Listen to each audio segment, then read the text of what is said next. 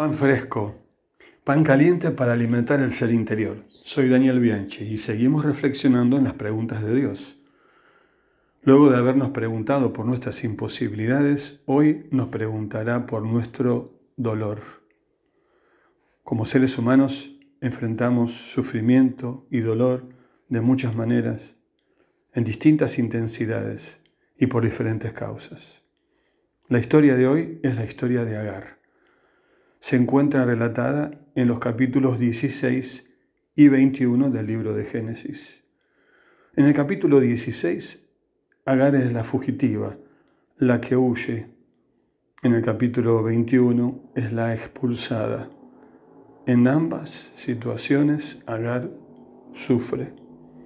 En el capítulo 16, versículo 8, por medio del ángel de Jehová, Dios le pregunta, ¿de dónde vienes? ¿Y a dónde vas?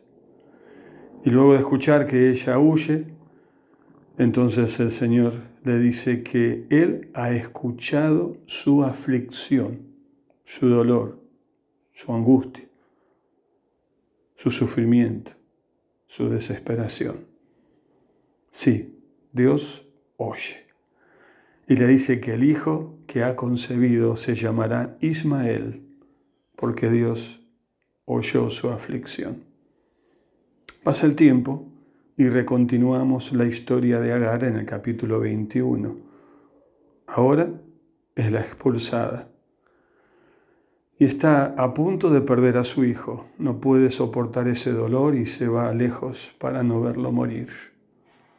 Dios vuelve a intervenir, porque Él es el Dios que oye, el que ve y el que siente. Dios escucha la voz del muchacho como había escuchado la voz de la madre. Y le pregunta a Agar, ¿qué tienes? ¿Qué te pasa? Inmediatamente le dice, no temas, porque Dios ha oído. Y nos pregunta a nosotros también, ¿qué pasa? ¿Cuál es tu dolor? ¿Qué tienes? Una pregunta semejante le hará el Señor a la mujer aquella mañana en el sepulcro. Juan 20:15. María estaba afuera llorando junto al sepulcro y mientras lloraba, Él le dijo, ¿por qué lloras? Dios es el Dios que ve, el que escucha, el que se interesa por nosotros y el que nos pregunta para que abramos nuestro corazón.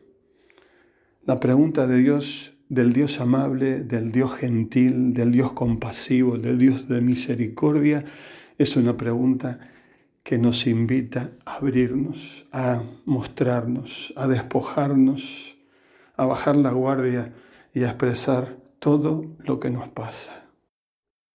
Escucha su voz en este día diciéndote, ¿qué tienes? ¿Qué te pasa?